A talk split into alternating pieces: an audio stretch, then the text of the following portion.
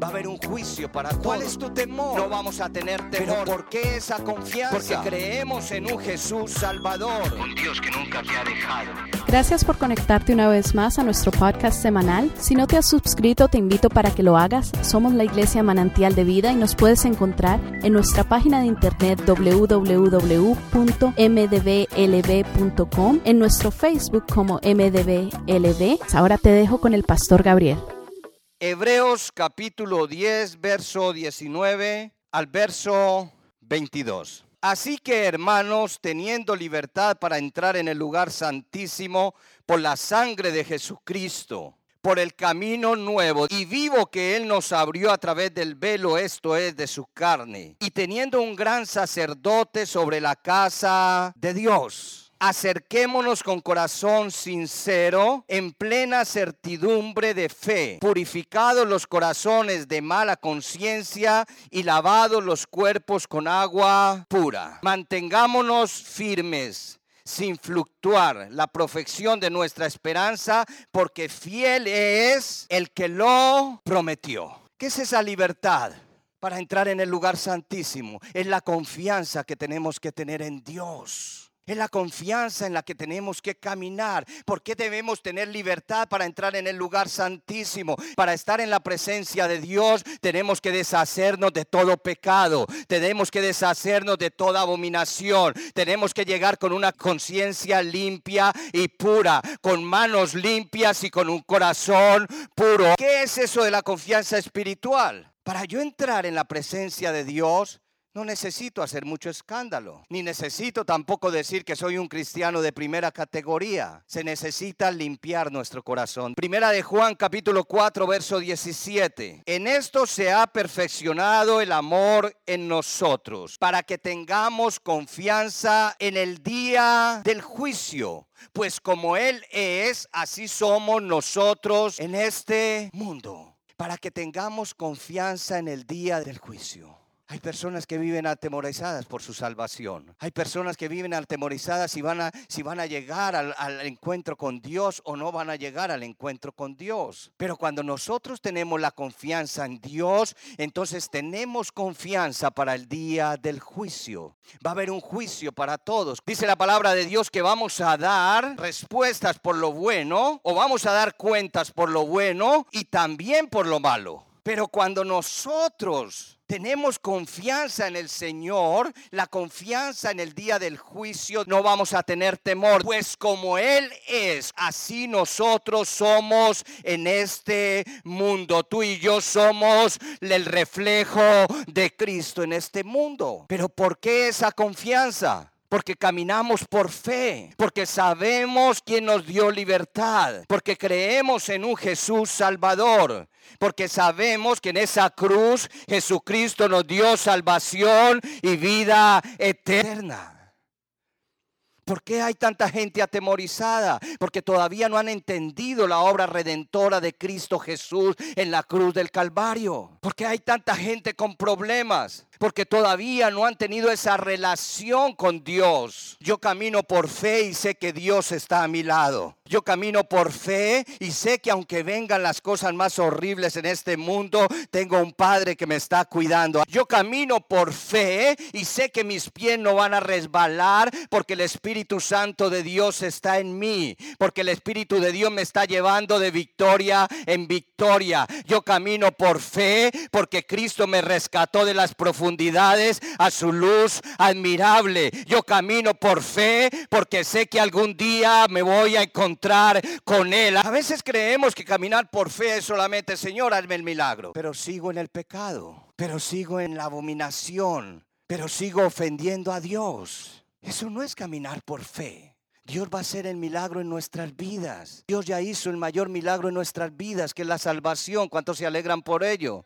Pero nosotros tenemos que estar caminando con confianza para el día del juicio. Escúcheme bien, no se atormente desde ahora. Si usted tiene la identidad de Cristo, si usted tiene la mente de Cristo, en ese día el Señor le va a decir, pasa adelante, siervo fiel. Cuando usted entra confiadamente al lugar santísimo, usted escucha la voz de Dios. ¿Por qué debemos tener esa confianza? Porque los ojos del Señor están sobre los justos.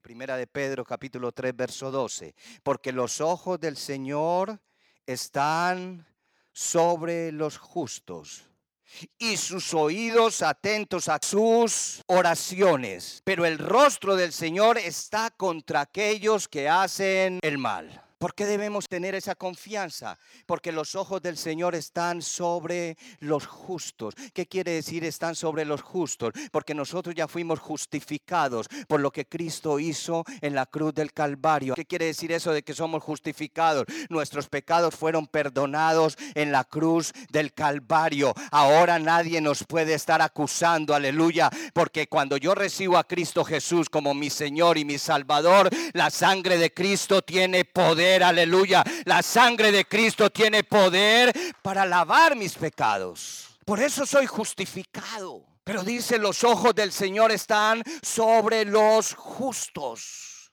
Cuando tú y yo estamos saliéndonos del guacal, como dicen algunos, cuando estamos en el pecado, cuando no estamos caminando bien, estamos despreciando lo que hizo Cristo Jesús en la cruz del Calvario porque los ojos del Señor están sobre los justos. ¿Sabe qué quiere decir eso? El amor de Dios está sobre mi vida. El amor de Cristo está sobre mi vida. Me dañan y yo perdono. Me ofenden y yo bendigo. Aleluya.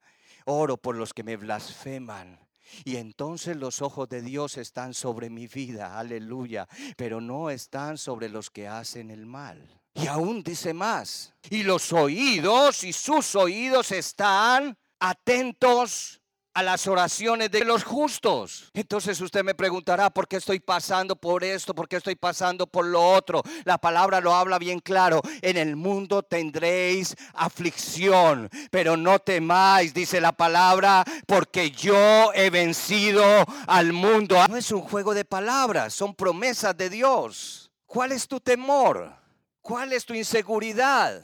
¿Por qué estás actuando en esa forma? Simplemente porque no hay una buena relación con Dios. Cuando yo me meto al lugar santísimo, escúcheme bien, entonces yo escucho la palabra de Dios, yo escucho la voz de Dios que me está llevando, me está guiando, me está mostrando en qué estoy fallando. Entonces la palabra, mi hermano, me cambia, la palabra me levanta, la palabra me fortalece. Aleluya, estaba caído, pero ahora estoy bien. Dice la palabra de Dios, diga el débil, fuerte soy. Diga el pobre, rico soy. Por lo que Cristo ha hecho en mí. ¿Por qué debo tener esa confianza? Porque camino por fe. Porque si miro al otro lado, pues me caigo. Porque si miro a otro lado, me desvío del camino. El camino del justo es pedregoso. El camino del justo es angosto, no es ancho. El camino del pecador es ancho, dice la palabra de Dios.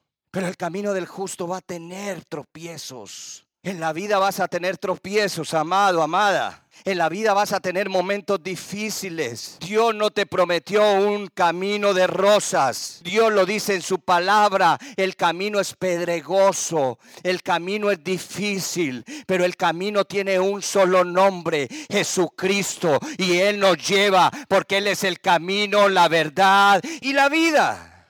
¿Por qué más debemos tener confianza? Romanos capítulo 5, verso 8 y 9 dice la palabra, mas Dios muestra su amor para con nosotros, en que siendo aún pecadores, Cristo murió por nosotros. ¿Por qué debemos tener confianza? Porque vamos a entrar al lugar santísimo. Escúcheme bien, verso 20. Por el camino nuevo y vivo que Él nos abrió a través del velo. Esto es a través de su carne. Está hablando de un camino nuevo. ¿Qué significa ese camino nuevo? En el griego la palabra prosfatos, que quiere decir recientemente muerto o recién sacrificado. Debido a que Cristo derramó su sangre para preparar el camino para que nosotros entráramos al lugar santísimo, este camino es un camino de sacrificio reciente. Si Cristo no hubiera muerto por nosotros, por nuestros pecados, nuestro camino sería de perdición.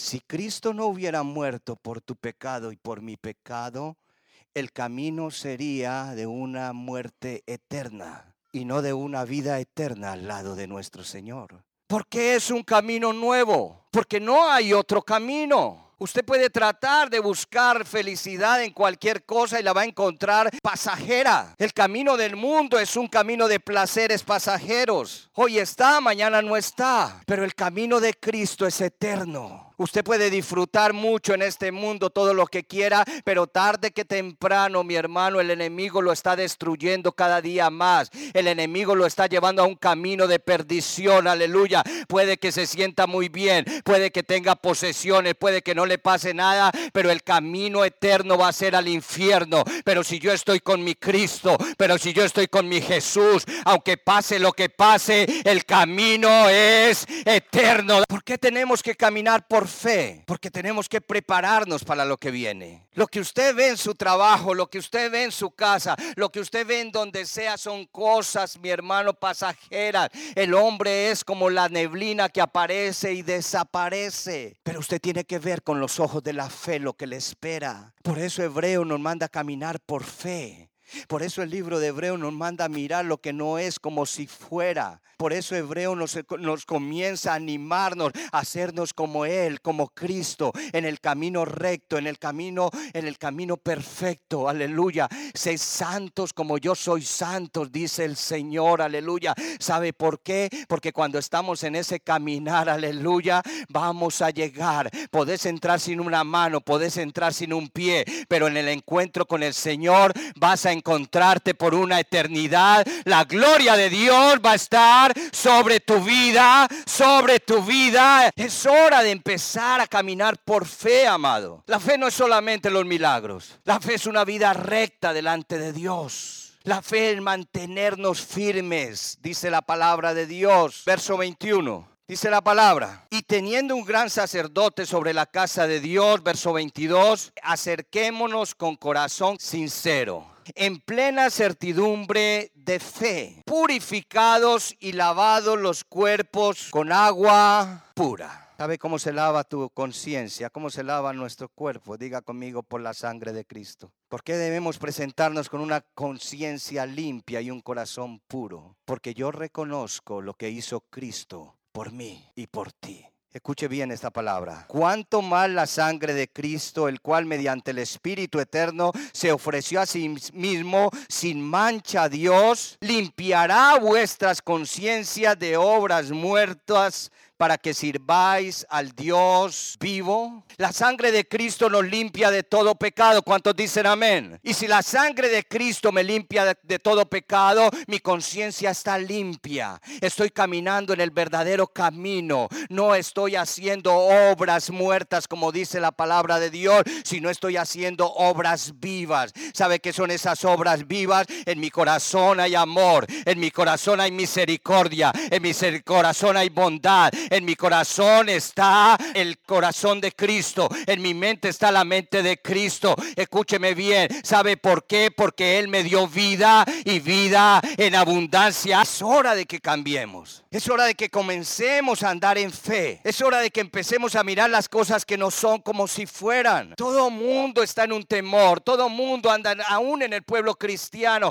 hay temor. Hay una cantidad de cosas, mi hermano. Entonces, ¿qué hizo Cristo Jesús por nosotros? Tiene que haber convicción de pecado. Tiene que haber arrepentimiento de nuestros pecados. Eso no es que el hermanito te coloque la mano en el hombro y te diga, no, Dios te va a bendecir grandemente. Eso no se trata de eso. Se trata de tener una conciencia limpia delante de Dios. Se trata de tener un corazón puro delante de Dios. Se trata de decirle al Señor, Señor, tu obra, Señor, me salvó. Lo que hiciste en la cruz me cambió. Lavaste mis pecados, perdonaste mis pecados, me diste salvación y vida eterna. Que el pueblo de Dios se ha acostumbrado a decir esto es que tenemos un Dios perdonador, pero seguimos en el pecado. No se trata de eso, amado. La gente habla y habla. Ah, es que Dios te perdona. Simplemente arrepentite y seguís en el pecado. ¿Verdad que sí? Simplemente seguí, seguí, seguí, seguí que tenemos un Dios que perdona, atrapados en el pecado. Ahí están los que piensan de esa manera. El enemigo los tiene atrapados en el pecado. Sí es que Dios te perdona, pero vos seguís pecando. Porque el enemigo ya te atrapó en el pecado. Estuve mirando cómo unos cazadores atrapan a los monos, como le dicen ustedes, changos, monkeys, como usted quiera decirle. ¿Y sabe cómo los atrapan? Se lo voy a decir rápidamente. Se acercan donde hay una manada de monos y buscan un tronco, un árbol, donde haya un hueco donde quepa la mano del mono. Frotan naranja alrededor de la corteza del árbol. Y dentro del hueco que solamente cabe la mano del mono, lo colocan la naranja. Y entonces en esa llega un monito, digámosle así, un monito, y empieza a oler porque tienen un gran olfato. Y llega hasta el árbol. Y preciso, se va yendo por el olfato y ve la naranja y mete la mano cierra la mano con la naranja, pero cuando ya la va a sacar, ya no puede porque la mano está en esta posición con la naranja. Y él en su instinto no es capaz de abrir la mano para soltar la naranja y volverla a sacar. Se queda con la naranja así y no es capaz. Los cazadores calmadamente llegan, le tiran una red y quedó atrapado. Ahora relaciónelo a nuestra vida espiritual. No te van a poner una naranja en un tronco porque tú no eres mono, pero el enemigo te va a poner el pecado a tu frente y vas a entrar y lo vas a mirar y como el monito vas a empezar a tratar de agarrarlo. Y en el momento que lo agarres, en el momento que caigas en la tentación, estás atrapado en el pecado. Pero los verdaderos hijos de Dios no están tras la tentación. ¿Querés estar atrapado en el pecado o querés caminar por fe a una vida de victoria? Pero ahí no termina el cuento del mono. Inmediatamente lo atrapan el monito que saltaba en todos los árboles, en toda la jungla, en la selva, el monito que era libre, ya perdió la libertad. Ahora lo van a meter entre cuatro paredes, en unas rejas para que la gente se esté ahí burlando de él. Igual ocurre con nosotros. Cuando estamos en el pecado, perdemos la libertad, porque ya eres esclavo del pecado. Y el pecado nos separa de Dios. Y cuando dice la palabra, acercaos confiadamente al lugar santísimo. ¿Cómo te vas a acercar confiadamente al lugar santísimo si tu vida está llena de pecado? Pero también Dios es un Dios de misericordia. También es un Dios que nos está diciendo en todo momento, arrepiéntete de tu pecado, vuelve al camino, vuelve a la senda que has dejado. Buscadme ahora mientras pueda ser hallado, dice el Señor. Buscadme ahora, te dice el Señor. No quedes atrapado en el pecado, no quedes en prisiones espirituales. Empieza a caminar libremente con la frente en alto, aleluya. ¿Sabes por qué? Porque yo me arrepiento y en el cielo te tenemos un abogado que interfiere por ti y por mí delante de Dios. ¿Quieres entrar al lugar santísimo? Apartate para Dios. Tener momentos a solas con Dios. Comenzá a hablar con Dios. Entra al aposento alto tuyo y empezá a hablar con el Señor. Empezá a decirle todo lo que está pasando en tu vida. Él ya lo sabe, pero Él quiere que tú le hables. Empezá a tener una verdadera relación con Dios. Eso es caminar por fe. Esa es la verdadera fe. La verdad que no, la verdadera fe que no nos mueve ni nos saca del camino, sino que nos siempre nos mantiene mirando. Dice la palabra de Dios, Hebreos 12, verso 2, puesto los ojos en Jesús, el autor y consumador de la fe. O caminamos o no caminamos. Mira lo que dice en el verso 23. Mantengámonos firmes, sin fluctuar, la profesión de nuestra esperanza, porque fiel es el que prometió. ¿Qué es la profesión de nuestra esperanza? En lo que estamos confiados. ¿En quién ha creído usted? Y si Él prometió, Él lo va a cumplir. Si el creyente hace su parte, Dios cumplirá con su promesa de bendecirte en todo momento. Puesto los ojos en el Señor y considerémonos unos a otros para estimularnos al amor y a las buenas obras. ¿Qué es estimularnos los unos a los otros? Es lo contrario a desanimarnos los unos a los otros. Hay gente que es especialista en desanimar a los otros. Pareciera que hubieran sacado un diplomado de, desánimo espiritual. Hay gente que en vez de estar estimulando los unos a los otros, continuamente están desanimándolo. Lo he dicho aquí cantidad de veces, admiro mucho la fe de mi esposa. Porque cuando me pasa algo, cuando me duele algo, cuando no solamente físico, sino espiritual, cuando veo que alguien no está llegando a la iglesia, cuando esto y lo otro, entonces empiezo a preocuparme. ¿Sabe qué es lo primero que me dice? Entonces en quién has creído. Y me dice, entonces, ¿quién es nuestra esperanza? Lo que me está diciendo es, ¿quién es tu fortaleza? ¿Quién es el que te levanta en estos momentos? ¿Quién es el que está a tu lado en los momentos difíciles? ¿Quién es el que está a tu lado cuando te abandonaron, cuando hablaron de ti? ¿Quién es el que está a tu lado cuando estás perdiendo tu salud? ¿Quién es el que está a tu lado cuando estás perdiendo tus negocios? El único que está a tu lado se llama Jesucristo, aleluya. El único que está a tu lado se llama Jesucristo. Entonces en ese momento le digo, gracias, necesitaba esa palabra. Eso es estimularlo los unos a los otros. En las buenas obras, no en las malas obras. ¿Sabe qué son las malas obras? No, pues yo de usted dejo de hablarle a ese hermanito y ya déjelo hasta ahí. ¿Usted para qué le va a ayudar a este? Si es un desagradecido. No, mi hermano. Estimularnos en las buenas obras. Algún día ese hermano o esa hermana va a entender, aleluya, que la misericordia de Dios proviene solamente de Dios, que la misericordia, las buenas dádivas provienen solamente del Altísimo, que las buenas dádivas provienen solamente de Dios. ¿Querés caminar por fe? Entonces aprende a creerle a Dios aún en los momentos más difíciles. Hay personas que solamente adoran a Dios cuando están en bonanza. Pero cuando les llega el problema, se apartan de Dios. Hay personas que solamente adoran a Dios cuando están llenos de dinero, pero cuando no tienen un cinco, lo primero que dicen, hasta Dios me abandonó. Ignorancia espiritual. Aunque la higuera no florezca ni en las vides haya fruto, aunque pase lo que pase, con todo esto alabaré a mi Señor. Eso es caminar por fe y no por vista. Caminar por fe es saber que Dios está en nuestras vidas. Caminar por fe es saber que aunque pase lo que pase, Dios está guardándome. ¿Cuántos dicen amén? Que aunque venga lo que venga, Jehová de los ejércitos va delante de nosotros. Alguien le da la gloria al Señor. ¿Y sabes algo? Y cuando reconozco lo que hizo Cristo Jesús en la cruz del Calvario, entonces yo puedo entrar confiadamente al lugar santísimo. Cuando yo reconozco quién está en mi vida, cuando reconoces quién hay en tu vida, quién hay en tu familia, quién hay en lo que te mueves, aleluya. Cuando yo reconozco todas estas cosas, escúcheme bien, entonces mi, mi conciencia está limpia de todo pecado. Limpiados vuestra conciencia de todo pecado. ¿Sabe qué quiere decir eso? Me arrepiento delante del Señor. Señor, quiero entrar confiadamente al lugar santísimo. Hay personas que no hablan con Dios porque tienen temor o porque dicen yo no sé orar o porque esto no, mi hermano, mi hermana, escúcheme bien. Simplemente arrepiéntase de sus pecados y dígale al Señor, Señor, yo no sé cómo hacerlo, pero tú sí lo sabes, Señor. Yo no sé cómo decirte, pero tú ya sabes por lo que estoy pasando. Yo no sé qué es lo que está pasando en mi vida, pero tú sí lo sabes. Pero yo quiero entrar al lugar santísimo y quiero que me hables y quiero escuchar tu voz aleluya. Y quiero proclamar tu grandeza, aleluya. Y quiero decirte que solo hay un Dios todopoderoso. Dale la gloria al Señor, aleluya. Ese es el caminar por fe, amado. Es que Dios no me hizo el milagro. Muchos dicen eso. Es que Dios me abandonó. Hay cosas que para el hombre son caminos rectos, pero para Dios son caminos de perdición. Hay cosas que Dios no te va a conceder porque no conviene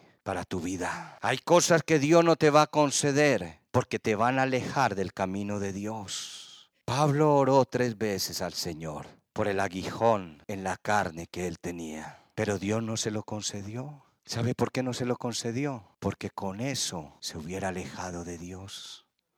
¿Y sabe por qué? Porque Pablo, según la palabra, es el único que ha llegado hasta el tercer cielo. ¿Hay alguien en este lugar? Y miró las maravillas de Dios. Y cuando le pidió eso solamente Jesús, Dios le dijo, bástate mi gracia. Hoy el Señor te está diciendo, amado, amada, bástate mi gracia, porque mi poder se perfecciona en tu debilidad. Si yo lo creo por fe, entonces yo estoy declarando que aunque estoy muy débil, Dios está en mi vida. Dios está perfeccionándose en mi vida. Que aunque esté pasando lo que, se está, lo que esté pasando, Dios está perfeccionando en mi problema. Dios está tomando el control de mi problema, el control de mi situación, el control de toda mi vida. Algunas veces decimos, es que Dios ya me dio la espalda. Por favor, no sea ingenuo. Usted le dio la espalda a Dios. ¿Sabe por qué? Porque cuando debería buscarlo, buscó otras cosas y no a Dios. Entonces más bien en, vez de decir que Dios me dio la espalda, dígale, Señor, me arrepiento de todo lo que he hecho, de mi maldad. ¿Sabía usted algo? Usted y yo nunca buscamos a Dios. Dios nos buscó primero a nosotros. ¿Está captando esa palabra? Ni usted ni yo buscamos a Dios. Usted y yo íbamos para una condenación eterna, pero Dios en su soberanía nos buscó a nosotros. ¿Y por qué Dios se fijó en ti y en mí? ¿Sabes por qué? Por amor. ¿Y sabe cómo demostró su amor? Envió a su Hijo unigénito, a Jesucristo, a morir en una cruz. Y en esa cruz, para que todo aquel que en él crea no se pierda, mas tenga vida eterna. ¿Sabe por qué envió a, a Jesús a esa cruz? Porque la maldad del hombre era tanta, era tanta la maldad del hombre, que lo único que lo podía salvar era despojarse de su Hijo. Se despojó de su gloria para hacerse hombre como tú y como yo y morir en una cruz por nuestros pecados. Entonces ya deja la quejadera, porque tienes un Dios maravilloso, porque tienes un Dios eterno que te ama, un Dios que nunca te ha dejado. Y cuando yo reconozco eso, yo tengo que caminar por fe, porque éramos nadie y Dios nos dio valor. Porque siendo aún pecadores, Cristo murió por nosotros. Suelta la naranja. Suelta el pecado y no quedes atrapado en él. Gracias por acompañarnos en este podcast. Si no te has suscrito, te invitamos a que te suscribas. Somos la Iglesia Manantial de Vida. Búscanos en facebook.com, diagonal mdblb. También estamos en Instagram, arroba mdblb. Nuestra página de internet es mdblb.com.